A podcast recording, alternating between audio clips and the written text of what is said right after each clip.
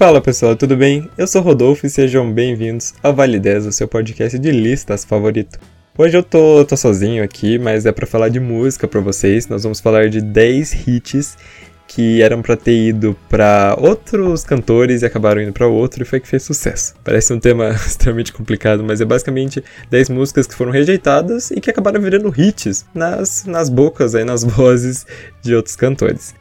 Para fazer essa lista aqui, eu fui pegando, né, essas músicas, que obviamente, né, fazem parte do tema, e também fui classificando elas, né, conforme a, a perca que, a, que, o cantor original acabou tendo, né, ao deixar essa, esse hit passar. Então teve gente aí que perdeu muitas vendas, teve gente que perdeu muito dinheiro, teve gente que perdeu o Grammy real. Vocês vão ficar um pouco chocados com essa lista, prometo. Então vamos começar.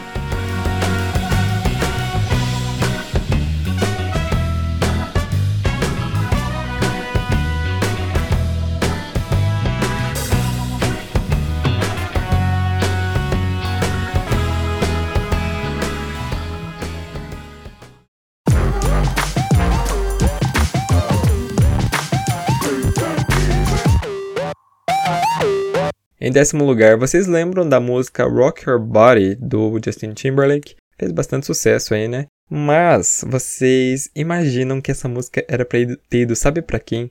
Michael Jackson, exatamente. Ela foi escrita para entrar no último álbum do Rei do Pop. O álbum chamava Invincible, mas ele acabou rejeitando. E ela foi oferecida para o Justin Timberlake, que ele tinha acabado de sair do NSYNC, que era a banda que ele tinha, né? Ele tinha uma, uma boy band e ele era o, o principal e ele já estava ali trabalhando no seu primeiro álbum solo. O Justin soube, né, realmente aproveitar bem essa música que acabou indo para ele, porque ela ficou aí por semanas na Billboard e alcançou certificados de ouro e também de platina ao redor do mundo.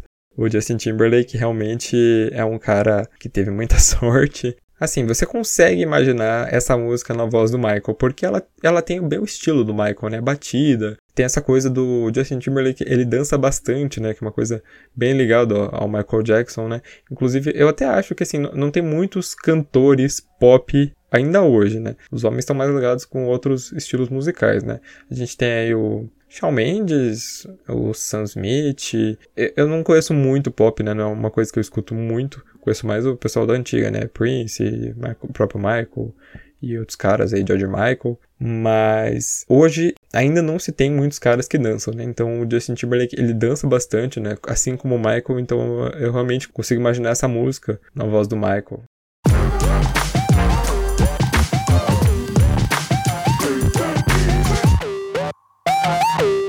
Em nono lugar, nós vamos falar de Alive da Cia. A Cia é uma das maiores escritoras de música e ninguém duvida da capacidade dela, né? Afinal, ela escreveu sucessos aí como Pretty Hurts da Beyoncé, Diamonds da Rihanna, e ela já trabalhou com Christina Aguilera, Neil, Jessie J, Shakira, Katy Perry, Rita Ora e por aí vai. Ela realmente escreveu aí um monte de música para um monte de gente. Inclusive tem aquele, aquele meme, né, que a Beyoncé deixava a Cia no cativeiro porque ela que escrevia as músicas de sucesso dela. É um memezinho aí que fez sucesso uns anos atrás. E em 2015, ela escreveu a live, sabe para quem? Pra Adele, que aí no último instante decidiu abdicar da música, né, do, do álbum dela, que é o 25. Eu, eu vou até olhar aqui pra não, não passar vergonha por estar tá falando com vocês. É, 25 é mesmo, eu tava certo. A Cia acabou gravando a música nela mesma por o álbum dela, o This Is Acting, e lançou como o primeiro single. E foi um sucesso, né, absoluto da crítica, né? A Cia, ela, a crítica gosta muito dela, né? Ela ficou muito tempo lançando músicas que a crítica gostava muito, mas o público, ela não era tão conhecida. Ela começou a fazer sucesso, pelo menos para mim, assim, eu nunca tinha ouvido falar da Cia, ela começou a fazer sucesso quando ela começou a fazer parceria com o David Guetta, que ela lançou duas músicas com ele, She Wolf e Titanium. E então foram as primeiras músicas ali dela que ela começou a fazer sucesso realmente com o público, né? Pois ela, né, Chandelier, é, Ship Trills, foram todas músicas que foram bem premiadas, fizeram muito sucesso e tudo mais.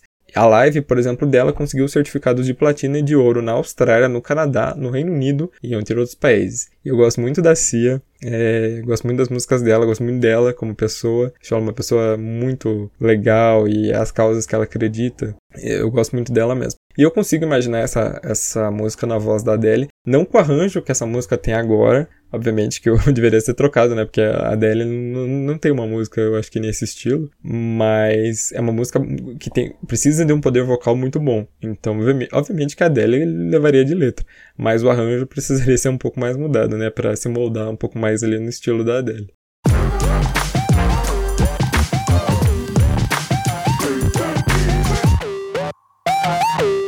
Em oitavo lugar, nós vamos falar de I Don't Want to Miss a Thing, do Aerosmith. Essa música foi escrita pela Diane Warren e ela deveria ir para Celine Dion, olha só que diferente. Mas ela acabou deixando a música de lado. E quando aqui a gente está falando de deixar a música de lado, gente, é uma coisa que é normal, né, no meio artístico. Porque principalmente esses artistas que eles são muito reconhecidos, eles acabam recebendo várias letras, vários materiais para eles analisarem se eles querem lançar ou não. E geralmente eles acabam recebendo tanta coisa que eles nem conseguem ver tudo. Então eles acabam deixando de lado mesmo. O que aconteceu foi que em 1998 a banda Aerosmith deveria gravar uma música inédita para fazer parte da trilha sonora do filme Armageddon. Vocês lembram desse filme? Aquele do meteoro, esse mesmo. Porque a Liv Tyler, que é filha do vocalista do Aerosmith, o Steven Tyler, ela era a protagonista do filme. O problema é que a banda estava super sobrecarregada. Eles estavam vindo de uma turnê, estavam com vários shows marcados, e eles acabaram não tendo tempo de escrever nada. E quando a banda chegou no estúdio para gravar, no dia da gravação, um executivo mostrou a letra de I Don't Want to Miss a Thing para eles, e eles acabaram gravando uma demo. E foi aí que, né, a coisa deu certo. Por causa do filme, a música super estourou. Ela estreou em nada menos do que em primeiro lugar na Billboard Hot 100, gente. Essa Billboard, para vocês não sabem, é a maior parada, né, dos Estados Unidos. Você ficar em primeiro lugar nela é uma coisa que realmente é para poucos mesmo. E ela foi a única música até agora da banda que ficou em primeiro lugar. E ela foi indicada, né, inclusive ao Grammy de melhor canção em grupo. Eu gosto muito dessa música, eu gosto muito de Aerosmith eu consigo imaginar um pouco, né, a, a música na voz da Celine Dion, obviamente com um arranjo totalmente diferente, né, afinal eles cantam rock, ela canta bem vocal, né, e essa música tem uns vocais que você precisa de uma técnica, né, eu, eu tô falando aqui, gente, eu não entendo nada de técnica de música, tá, mas eu, eu penso que seja assim. Tipo, eu consigo imaginar a Celine Dion cantando essa música com um arranjo diferente, porque ela tem voz para cantar essa música, né? A Celine Dion, ela tem uma voz muito incrível, né? Poder vocal muito bom. Foi realmente uma oportunidade, assim, que ela tinha, né? E que acabou super se perdendo. É, eu não sei se a música faria tanto sucesso, afinal, né? Realmente foi por causa do filme que eu acho que a música tocou tanto, né? Porque esse filme fez muito sucesso. E aí, como a música tava na trilha sonora, acabou acompanhando. Então deixa a Celine Dion lá com a música do Titanic, né? E o Aerosmith aí com a música do Armageddon.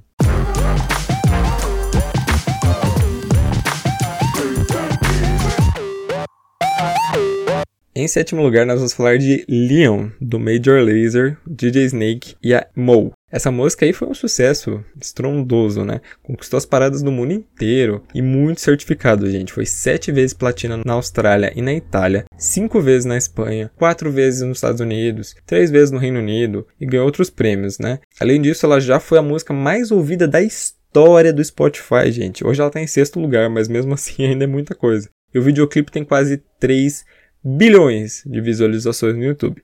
Mas com tanto sucesso aí, né, quem em sã consciência teria rejeitado esse clipe? A Rihanna e a Nicki Minaj. Na época, o Diplo, que é um dos três DJs que formam né, o trio ali do Major Lazer, ele queria muito trabalhar com a Rihanna, só que a cantora não parecia gostar muito do que eles acabavam oferecendo para ela.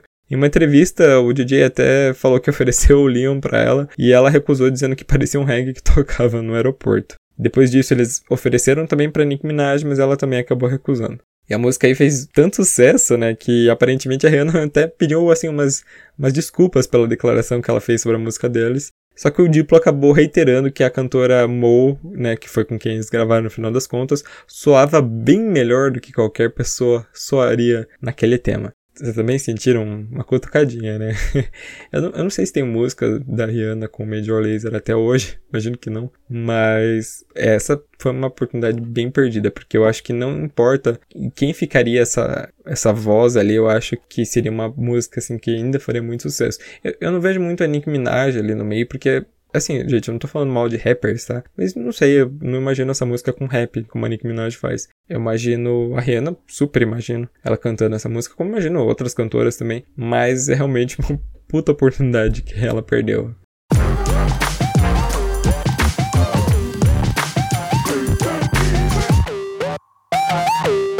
Em sexto lugar, nós vamos falar de Since You've Been Gone, da Kelly Clarkson. Essa música ela foi escrita pelo Max Martin e pelo Dr. Luke, que é aquele desgracento lá que deu toda aquela briga com a queixa e tudo mais. Não vou falar dele aqui. Eles escreveram essa música pra Pink, só que ela recusou. Depois eles ofereceram para Hilary Duff, que também rejeitou, porque, segundo ela mesma, ela não era capaz de atingir as notas necessárias para a música. No fim das contas, ela foi parar nas mãos da Kelly Clarkson, que gravou a música para o seu segundo álbum. E a música, gente, foi sucesso absoluto, né? Ela figurou por diversas semanas no top da Billboard, alcançou certificados de platina na Austrália, no Canadá, nos Estados Unidos, no Reino Unido e deu para Kelly nada mais nada menos do que um Grammy na categoria de vocal pop feminino em 2006. E essa não foi a única música rejeitada que a Kelly gravou, hein? Miss Independent, do primeiro álbum dela, inclusive foi o primeiro single da carreira dela, né? Depois saiu do American Idol, foi escrita para Cristina Aguilera, que não teve tempo ali nem de analisar a música direito e acabou indo para Kelly, ela gravou e também foi um sucesso. Olha, gente, eu imagino a Pink cantando essa música também.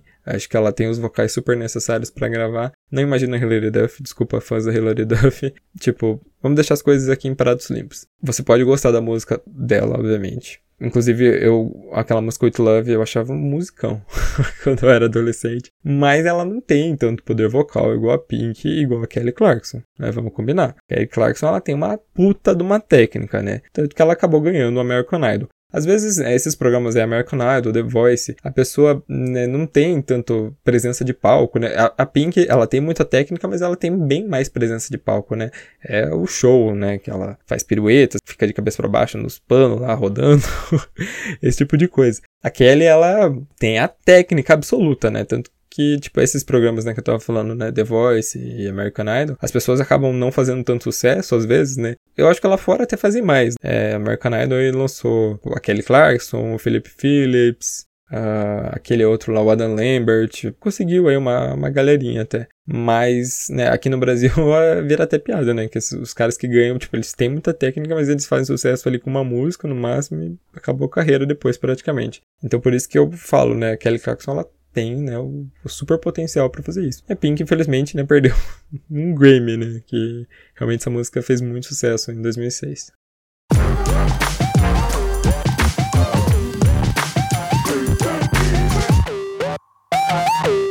Em quinto lugar, vocês lembram? Tem gente que odeia essa música não vai gostar de lembrar. Vocês lembram da música Happy do Pharrell Williams? Que tocou em absolutamente todos os filmes, absolutamente todos os comerciais e que ninguém aguentava mais essa música quando ela né, estourou. Então, essa música, ela tem um caso parecido com o que a gente já falou da Cia. Quem escreveu a música foi o próprio Pharrell, mas ele escreveu a música pensando no CeeLo Green. Vocês lembram de CeeLo Green? Ou daquela música que fala assim, gente, eu vou cantar aqui, ignorem, né? Fala assim, I see you driving around the town with the girl I love and I'm like, fuck you. Vocês lembram dessa música? Muito bom. A gravadora do Silo acabou vetando a gravação dele na música porque ele tava ali prestes a lançar um álbum de Natal. Gente, álbum de Natal é uma coisa que se você não for Mariah Carey, não lance, pelo amor de Deus. o Pharrell, né, acabou lançando a música ele mesmo e se tornou uma das músicas de maior sucesso, acho que não só da carreira dele, mas da história, né? Ele adorou a parada em mais de 20 países. Foi 11 vezes platina nos Estados Unidos, 11 vezes platina nos Estados Unidos e na Austrália e ganhou dois Grammys, né? Melhor solo pop e melhor videoclipe. Essa música, gente, é boa pra você dançar no Just Dance, né? Assim, eu, não é minha música favorita dessa lista, nem de perto, mas realmente eu acho que o Slow perdeu, né? Uma, uma chance. Consigo imaginar na voz dele. Acho que as vozes deles nem são tão diferentes, assim. Tem uma certa diferença, obviamente, mas acho que, tipo, eu consigo até imaginar, assim, certinho a música na voz do Slow. Mas o Pharrell, né, o próprio escreveu a música e acabou ficando aí com toda a fama que ele mereceu, né? V vamos falar, por mais que a gente não curta muito a música, ele mereceu.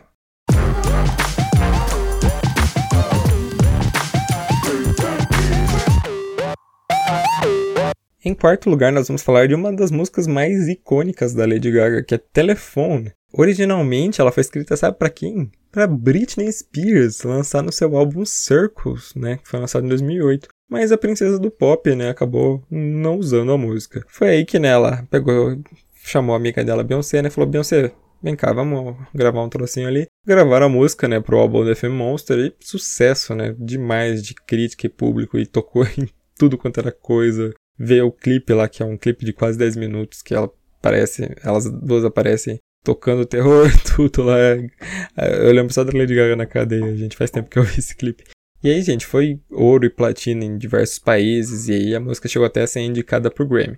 Uns anos atrás, supostamente vazou a demo que a Britney gravou. Eu vou deixar no link para vocês se vocês quiserem ouvir. E vocês veem aí se vocês realmente acham que essa demo é original ou se, sei lá, foi alguém que fez, botou uns autotune, ele ficou parecido com a Britney ponto final. Assim, eu não pesquisei isso a fundo, mas eu talvez seja assim, sabe? A voz parece bastante, parece bastante mesmo. E como é uma demo, né, então ela tá bem crua. Tem muito autotune, tem tipo, a, a, música tá bem alta, né, o fundo e tudo mais, mas eu vou deixar na descrição e vocês acabam decidindo por vocês mesmos. Mas, assim, eu acho que faria muito sucesso também se fosse na voz da Britney. É que a Lady Gaga, nessa fase aí, né, do, do Fame Monster e tudo mais, ela tava super, né, em alta.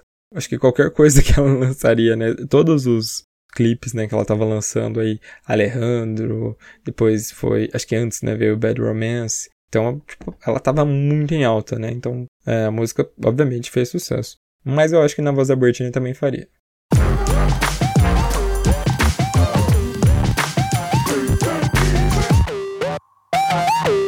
Em terceiro lugar, nós vamos falar de Umbrella da Rihanna, que foi mais uma música rejeitada por quem?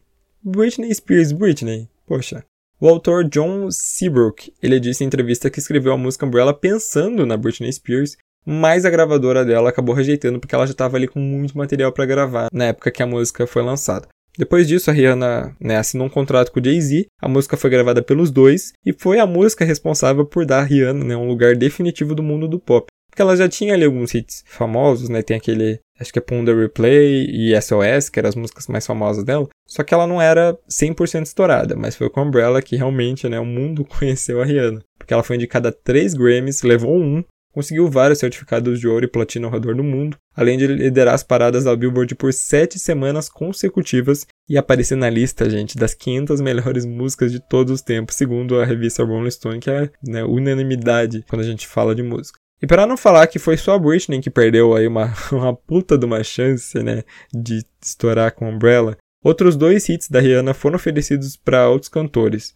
Disturbia foi oferecido primeiro por Chris Brown e We Found Love né, que ela lançou com o Calvin Harris, foi oferecida para Nicole Scherzinger, do Pussycat Dolls, né? A única que você sabe o nome do Pussycat Dolls era para ela cantar e acabou indo pra Rihanna. Essa eu já não consigo muito imaginar a voz da Britney. Eu acho que essa combina super com a voz da Rihanna. Então, não sei, não sei como ficaria na voz da Britney, sabe?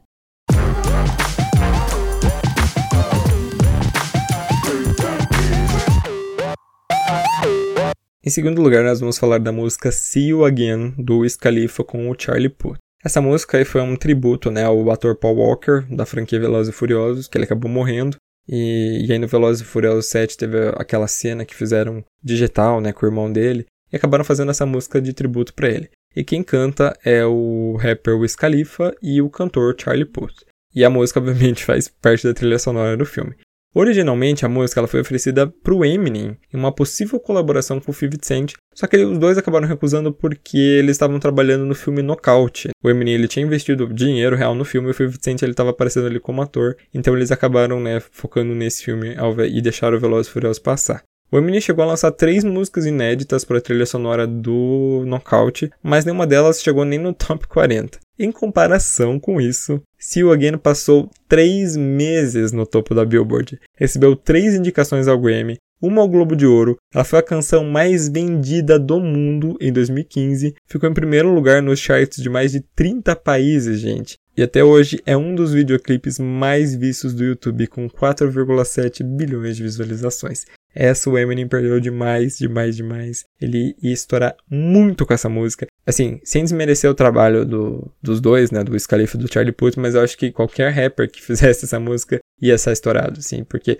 todo mundo tava muito curioso. Eu não sou fã de Velozes e Furiosos, mas até eu tava curioso para ver, né, o, como que ia ser essa cena que eles iam fazer. E é uma música aí que acabou emocionando, né, realmente o pessoal que gosta da franquia. É uma franquia que muita gente não gosta, eu também não gosto, mas muita gente ama. Então foi por isso que a música fez sucesso e ela foi tocada aí a exaustão, né, para todo mundo. Mas é uma música muito bonita e um tributo aí é aí ao coitado do Paul Walker que morreu de uma maneira muito trágica, infelizmente.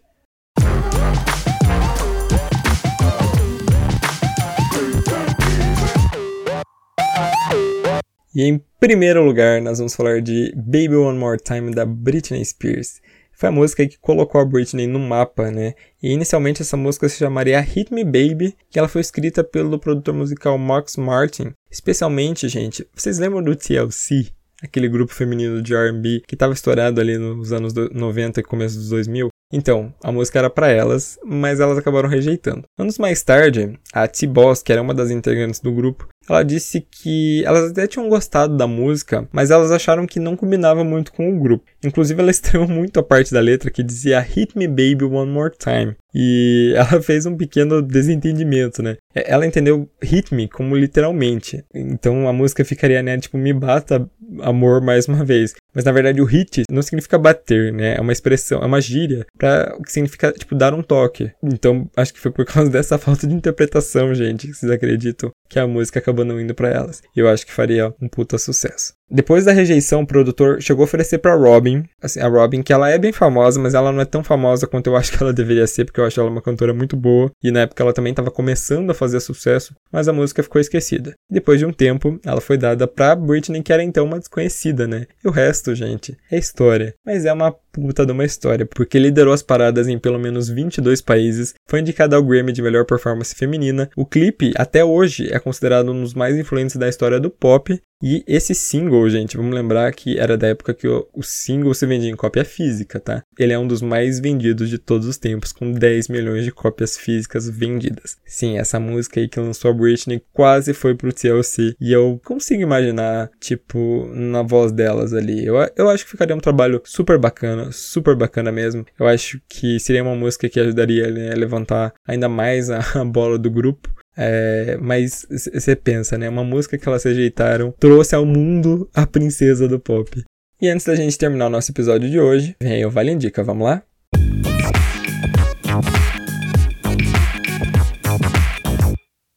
Pessoal, Vale Indica o nosso quadro de indicações.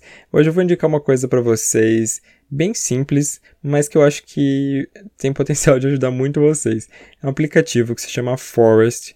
Se eu não me engano, ele é de graça para Android, mas ele é pago para iOS. Mas eu ainda acho que vale super a pena você pagar. Ele é bem baratinho, acho que é R$1,99, mas vale a pena, vale bem a pena. O que é esse aplicativo? Ele é um aplicativo para manter você focado durante o dia e não acabar mexendo no seu celular em um determinado momento. Como que ele vai deixar você focado? Nesse aplicativo você vai escolher né, uma, você vai escolher uma árvore. No começo acho que você só tem uma. De conforme você vai ganhando moeda, você vai, vai podendo comprar outras. Você escolhe essa árvore e você planta ela. E daí você escolhe o tempo, né? Tem de desde 10 minutos até 2 horas. Se você deixar uma hora, então ela vai ficar uma hora até ela crescer. Nesse momento, né, nessa uma hora, você não pode mexer no seu celular, porque se você mexer, a sua plantinha morre, isso vai para sua floresta e não tem como tirar. E aí ficam árvores mortas lá na, na, sua floresta, né? Então ele obriga você a não mexer no seu celular, o que eu acho assim uma coisa muito boa, principalmente aí para você que assim como eu tá de home office, tá de EAD, então eu acabo né, tendo bastante coisa para ler, para escrever, para fazer. É, não tenho só podcast, né? Eu tenho estágio que eu faço, então eu tenho muita coisa para resolver lá também. Então eu não posso ficar mexendo no, celular toda hora. Então eu deixo minha plantinha ali crescendo, vou editar o podcast, vou escrever ou ler texto para faculdade, vou arrumar meu planner, vou fazer alguma coisa enquanto né, a minha plantinha tá lá crescendo. Eu acabo não mexendo no, celular. Eu nem deixo as minhas redes sociais tipo logadas aqui no computador, né? Twitter, Facebook, Instagram, essas coisas que é pra realmente já não ficar olhando. Deixa pra olhar no celular. E depois que der uma hora, eu dou uma olhadinha ali, ver se alguém mandou uma mensagem importante, por exemplo, no WhatsApp, respondo. E depois volto, planto outra árvore e assim vai. Então, minha dica hoje para vocês é o aplicativo Forest. Eu acho que vocês vão gostar. Baixem e tentem. Eu tenho certeza que ele vai ajudar vocês a se concentrar um pouquinho mais no que vocês têm para fazer aí, né, durante a quarentena.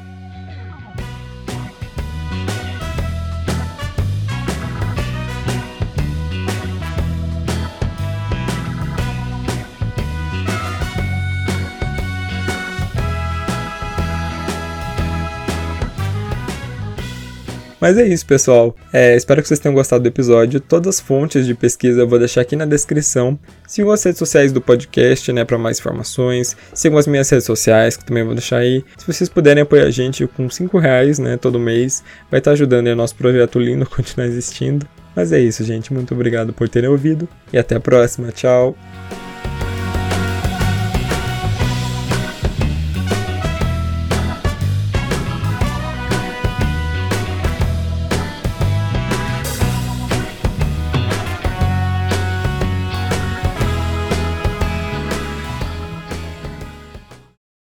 10 é escrito, dirigido e editado por Rodolfo Brenner.